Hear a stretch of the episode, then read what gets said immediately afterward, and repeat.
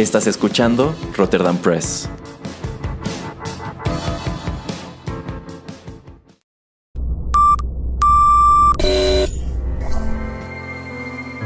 TechPili. Las nuevas tendencias y servicios en tecnología han transformado al mundo. Descubre su impacto y las polémicas que éstas generan. Bienvenido a TechPili. Tendencias, nuevos dilemas. El programa en donde analizamos la tecnología de manera relajada y divertida. TechPili. Comenzamos.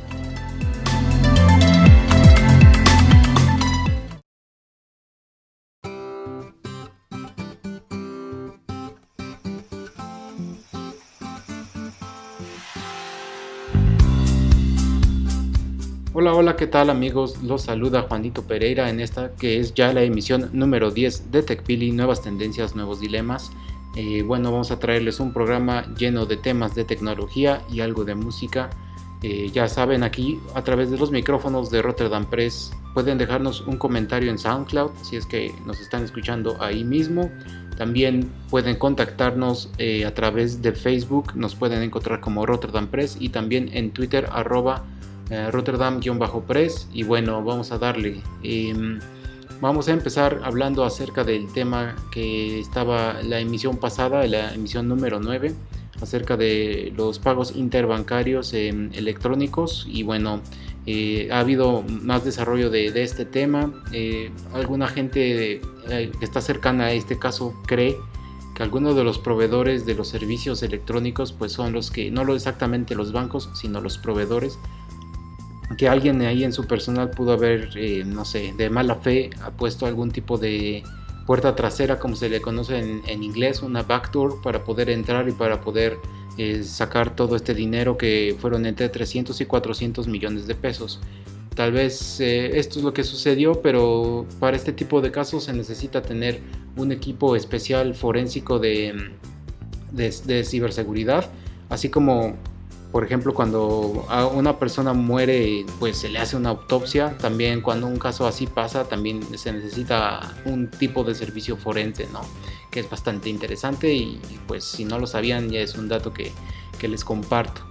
Otra de las situaciones que sucede que se me olvidó comentarles y pues tal vez hasta advertirles es que tengan cuidado porque como este caso pues sí pegó mucho en las noticias, pues puede que les lleguen varias notificaciones eh, falsas a sus correos electrónicos de tu, cuenta fue hackeada o están sacando dinero de, tu, cuenta y estas técnicas se llama phishing y phishing es nada más que les mandan un archivo. Este puede ser en formato PDF o en Word o tal vez es algún ejecutable con la extensión .exe, .exe y pues ya que ustedes lo abren pues entonces están dejando que básicamente contaminen su computadora con virus, con malware o tal vez em, puede que les pongan un ransomware, que creo que ya habíamos hablado un poco de ransomware, que es este tipo de, digamos, eh, virus o malware, más bien es un malware que em, toma posesión de, sus carpetas y de su computadora también y las, eh, las cierra, ¿no? Les pone, digamos, un candado y nada más les enseña un mensaje diciéndoles que tienen que pagar cierta cantidad de dinero a cierta eh, cuenta bancaria o hasta en Bitcoin hacer una transferencia, o si no, no van a poder tener acceso más a, hacia, hacia pues, su computadora y todos los archivos, todas las cosas que ustedes tenían ahí. Entonces tengan mucho cuidado eh, las próximas semanas, los próximos meses acerca de cualquier tipo de mensaje que ustedes crean que puede llegar de, de, su banco, que generalmente esto no, no tiene por qué pasar. Hasta la mayoría de los bancos cuando les mandan un mensaje ahí mismo les dicen que nunca les van a pedir una contraseña o cualquier tipo de dato por correo electrónico.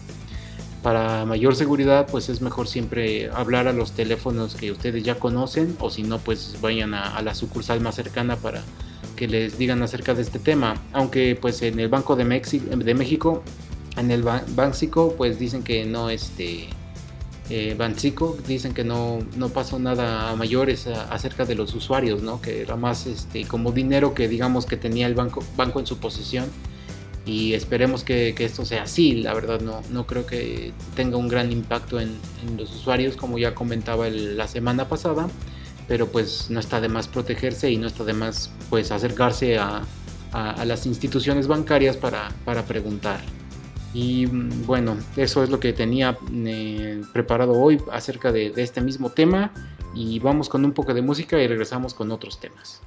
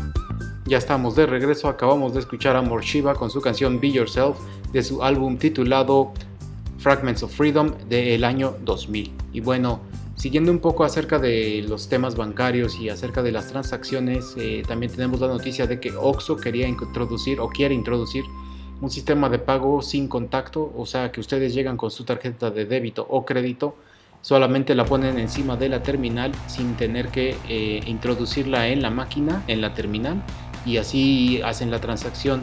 Eh, también depende de la cantidad de dinero, puede que no tengan ustedes ni que poner su NIP. Bueno, por ejemplo, en Europa eh, cantidades menores a, a, los 20 euros, pues no tienen ustedes por qué estar poniendo su NIP. Claro, esto puede conllevar algunos riesgos de seguridad, ya que si su tarjeta es robada, pues puede ir mucha gente a muchas tiendas y estar comprando de poco en poco, ¿no? Pero bueno, si ustedes tienen un teléfono o un teléfono inteligente, pues les pueden llegar mensajes de texto o en la aplicación de su banco, pues eh, cada vez que ustedes eh, hacen una compra les llega una notificación. Entonces esta es la manera de que ustedes pueden darse cuenta de que su, tarjeta pues se ha perdido o algo por el estilo para reportarla rápidamente. Eh, los pagos sin contacto pues hacen que la transacción sea más rápida, sea más eficiente, sea más segura. Y bueno, eso es una de las cosas que también pues tuvo impacto, ¿no? Porque pues si la gente no estaba confiando tanto o no estaba utilizando tanto en México eh, las tarjetas de crédito de débito o los, pagos así electrónicos, pues eh, mucho menos ahora con este tipo de problemas que pasaron con el SPAY. Pero bueno, otra manera en que también se ha visto que ha, habido mucho impacto o mucho esfuerzo por, por, las empresas, por ejemplo Samsung con sus teléfonos Galaxy que ustedes pueden pagar con, con la tecnología NFC. Y la tecnología NFC en inglés pues es la Near Field Communication o en español significa comunicación de campo cercano que este es un tipo de comunicación inalámbrica de corto alcance y alta frecuencia y hace, permite que pues, se transmitan datos, se transmita eh, varios archivos o identificadores eh, entre algunos dispositivos y también las mismas terminales que les aceptan la tarjeta de crédito con este tipo de sistema de sin contacto pues les acepta este tipo de transferencia NFC con sus teléfonos Galaxy y pues también ya con los teléfonos más nuevos de iPhone. Eh, pues ojalá que la gente empiece a utilizarlos más porque la verdad se me hace una cosa así como bastante buena el poder tener eh, a la mano un teléfono y pues hacer todo con él. Claro que si tu teléfono se le va la batería, se te pierde, se te rompe, pues y si no y si es la única manera en que puedes estar pagando, pues básicamente te quedas pobre de un momento a otro. Entonces eso de que no haya dinero físico, a mí yo no, no soy de esas personas que puede andar en la calle sin un poco de dinero, porque pues por cualquier cosa, ¿no? O sea, se te puede hasta, no sé, como ya les dije, se cae el teléfono, se, se moja o no sé, cualquier tipo de, de, circunstancia que no pueda utilizarlo uno o también la tarjeta, que no haya un cajero automático cercano o eso, entonces, como ya lo discutíamos en uno de los episodios anteriores acerca del dinero, yo creo que pues el dinero físico siempre se va a seguir usando, aunque en muchos países como por ejemplo en Suecia, en, Holanda, pues es muy poco lo que se usa ahora. Pero pues eh, ojalá que digamos no se pierda esa bonita tradición. pero, pero bueno, eh, ojalá que, la gente pues eh, tenga un poquito de curiosidad. Sobre todo, por ejemplo, el sistema que utiliza, el sistema NFC que utiliza iPhone. Y no sé si ustedes saben, ustedes nada más introducen el número de su tarjeta solamente una vez y digamos que lo desaparece, no, no, lo, no lo queda registrado, no queda registrado su, su número de tarjeta en, en, el teléfono o en los archivos de Apple, están súper eh, no pueden ustedes volverlo a ver. Cada vez que se genera una transferencia, digamos que se genera un identificador exactamente por esa cantidad y es esa cantidad exactamente la que sale de su, de su, de su tarjeta o de su cuenta bancaria y se transfiere, no sé, digamos en esta ocasión que estoy hablando de Oxo, pues se, transfiere, se, va a transferir al Oxo que a mí se me hace una manera muy buena de, proteger, eh, pues ahora sí que su cuenta bancaria, de su tarjeta y que no esté nada más eh, cualquier persona usando su, teléfono para poder estar haciendo compras y compras, ya que pues para confirmar eh, una transacción necesitan ustedes poner este, su huella digital en, en, la parte inferior del teléfono y aceptar y confirmar que están haciendo esa transacción ustedes. Y pues bueno, eh, yo creo que tal vez en algún capítulo más posterior les traigo un poquito más acerca de información de este tipo de, servicio porque pues salió como hace dos, un par de años y la verdad en México estamos muy atrasados en, ese tema, pero a mí de las cosas que tal vez el iPhone no ha cambiado bastante, no ha sido un, eh, un, modelo así radical, no, no ha cambiado mucho en los últimos años, pero simplemente ese tipo de, de, pues, de operaciones que se pueden realizar con ellos, eh, para mí es de, de, las de las cartas fuertes, de por qué tener que cambiar si tienen ustedes un teléfono de hace 3, 4 años, por qué es bueno cambiarlo por uno ya más nuevo, por qué por este tipo de transacciones, porque si ustedes tal vez salen al extranjero, pues ya en cualquier lado van a poder utilizarlo, aunque en México digamos que no haya tantas terminales o tiendas que los acepten. Eh, y bueno, ya me di cuenta que he estado hablando bastante, así es que vámonos con un poco de música y, y regresamos con otros temas.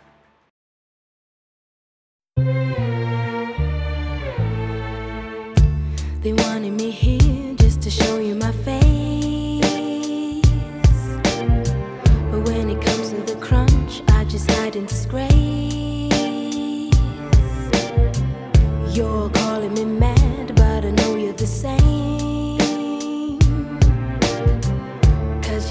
Be seen to be playing the game. Yes, we gotta be seen to be playing the game. It ain't gonna hurt now if you open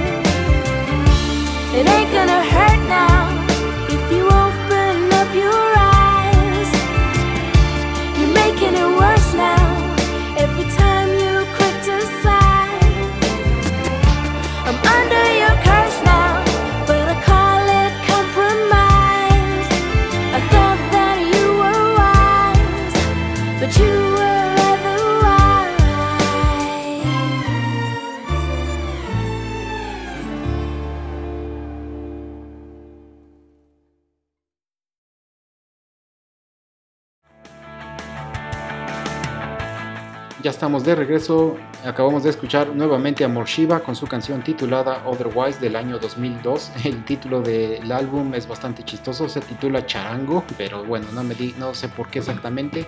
Esta agrupación pues se formó en, en Inglaterra. eh, todos sus integrantes eh, pues se conocieron allá y a, a través de los años han cambiado bastante de, de la alineación hasta la cantante pues eh, sale y entra varias veces de este mismo grupo y pues ahora digamos que existen hasta cierto punto dos de estos grupos, eh, ya no tan famosos, ya no tan seguidos, pero pues bueno, les digo, la música se me hace muy, muy chida y por eso decidí traérselas. Y bueno, cuando ustedes tienen problemas así de, como lo que estaba yo diciéndoles acerca de lo del banco, a veces tenemos que, antes, hay algunas eh, claves o señas de que esto puede pasar. Una de ellas es eh, algún tipo de ataque de negación de servicio. Y bueno, este tipo de, negación de servicio en, inglés es un DDoS y bueno, no me voy a meter en, en cosas eh, tan específicas. eh, este tipo de, de ataques, pues bueno, si ustedes tienen una, un servidor, una página de internet y muchas eh, al- alguien quiere eh, tirarles el servidor porque ustedes pagan por, no sé, tener a 100.000 personas al mismo tiempo conectadas. Entonces cuando ustedes tienen, no sé, a 120 mil personas, pues literalmente su servidor no puede aguantar tantas personas. Es lo que sucede muchas veces cuando les dicen que se cae el sistema cuando ustedes quieren comprar un, ticket, eh, un boleto para algún concierto, para algo famoso, pues Ticketmaster o así pueden tirar el sistema. Existe una empresa que se llama Cloudflare y Cloudflare lo que hace es eh, no, no ofrece servicios de de servidores, sino que digamos mantiene a su página y sus servicios en la nube en varios lugares del mundo y ellos digamos son una como gama de protección eh, en contra de este tipo de, de, ataques DDoS. Lo que ellos hacen es que ponen su, página de, internet en, varios lugares, como ya dije, en el mundo y pues ellos se encargan de, estar monitoreando de que nadie esté tratando de, tirar su, su página y están viendo y están analizando el tipo de, ataques que están sucediendo. ¿Por qué, ¿Por qué, lo hacen? Pues bueno, porque es una manera bastante lucrativa de, mantener cualquier página eh, en línea, ¿no? digamos, hay páginas este, grandes tipo Netflix, tipo Amazon que pues contratan sus servicios. ¿Por qué? Porque son cosas que no, no pueden eh, estar offline, ¿no? O sea, siempre tienen que estar funcionando a todo, a todo momento. Esta empresa Cloudflare pues muchas veces está bajo ataque y bajo críticas, dado que también, no sé, tiene muchas, protege a muchas páginas tipo em, eh, white supremacist o no sé, racistas, fascistas, también este, terroristas, de gente de calaña, de, muy mala, o sea, muy mala reputación o cosas que están haciendo, la verdad, eh, que son éticamente incorrectas. Pero ¿por qué lo hacen? Porque pues eh, simplemente si ustedes tienen otra página que está haciendo cosas correctas, eh, ellos analizan este tipo de ataques que hacen en contra, digamos, de páginas malas que están promocionando terror, violencia o discriminación. Y el mismo tipo de ataque a veces es vendido entre los hackers o ustedes también pueden entrar a internet y comprar este tipo de ataques o pueden rentar gente o pueden comprar el programa para atacar y cuando Cloudflare está defendiendo páginas que literalmente deberían ser indefendibles, pues también están aprendiendo para poder defender, no sé, a, organizaciones tipo ONU, tipo la Cruz Roja, la UNICEF, o cosas que en verdad importan, cosas que eh, son en pro de derechos humanos o no sé, para proteger eh, el derecho al voto, a la libre expresión, etcétera. Entonces, eh, es bastante interesante el caso de Cloudflare, de saber que existen empresas que pues tienen que estar trabajando entre los eh, claroscuros de, este mundo para poder proteger eh, a todo a todas las demás eh, empresas organizaciones no gubernamentales y todo tipo de, de, de, cosas que pues están tratando de proteger personas ya sea hasta no sé en contra de, del esclavismo, en contra de la prostitución, esos tipos de páginas raras de deep web, etcétera, todas las que las combaten, pues siempre tiene que haber, no sé, como un tipo de balance y una manera de aprender eh, cómo poder combatirlas, ¿no? Y bueno, es se me hizo una historia bastante interesante de traerles para esta emisión de TechPili. Y bueno, pues si quieren más información de Cloudflare, pues le mándenme algún, mensaje, algún comentario para que les pueda yo mandar algún, algún em, enlace que ustedes puedan tener mayor información acerca de este tipo de servicios. Y bueno, eh, vámonos con, con, un poco más de música y regresamos para cerrar esta emisión de TechPili. You walking free in harmony.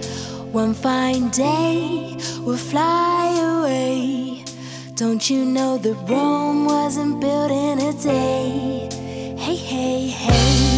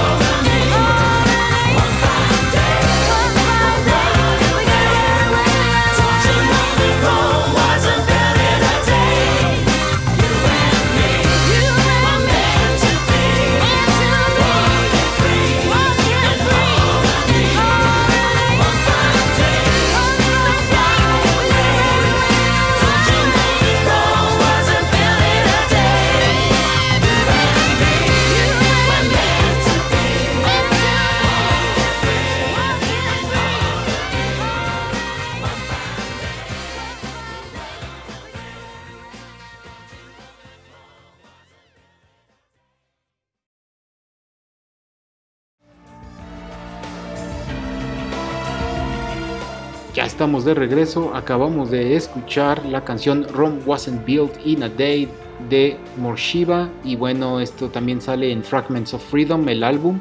Y él sale en el año de el año 2000. Eh, bueno, eh, ya para acabar, nada más les quiero decir que hay un tipo de malware que está circulando que se llama VPN Filter que este malware afecta a los routers, o sea, el router es donde ustedes les llega a su internet.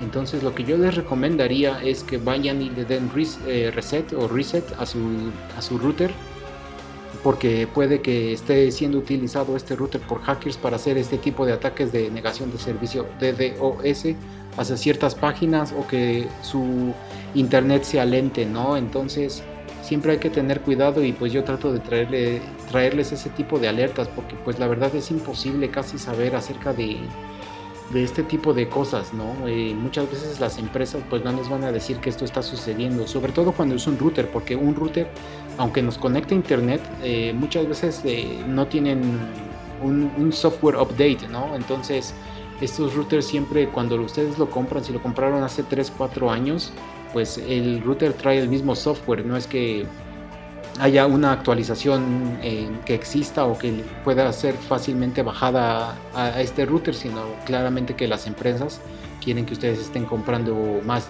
más, más routers, el más nuevo, y pues generalmente no los parchean en contra de este tipo de ataques. Y bueno, eh, entonces es ese tipo de, de, cosas de ciberseguridad que les quise yo traer para la emisión número 10 de TechPili. Y eh, bueno, este programa fue algo breve, pero pues ya ven que me la pasé nada más hablando bastante. Eh, ojalá les haya gustado, pues muchas gracias por escucharnos. Eh, saludos a, todos ustedes por, por, estar siguiéndonos. Y aquí nos seguimos escuchando a través de los micrófonos de Rotterdam Press. muchas gracias y nos vemos. Hasta luego. Bye bye.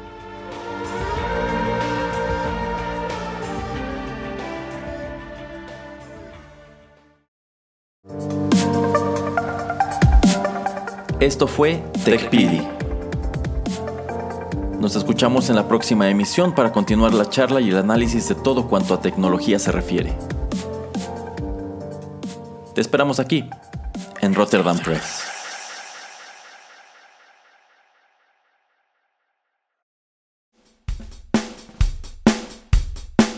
Estás escuchando Rotterdam Press, radio como hecha en casa.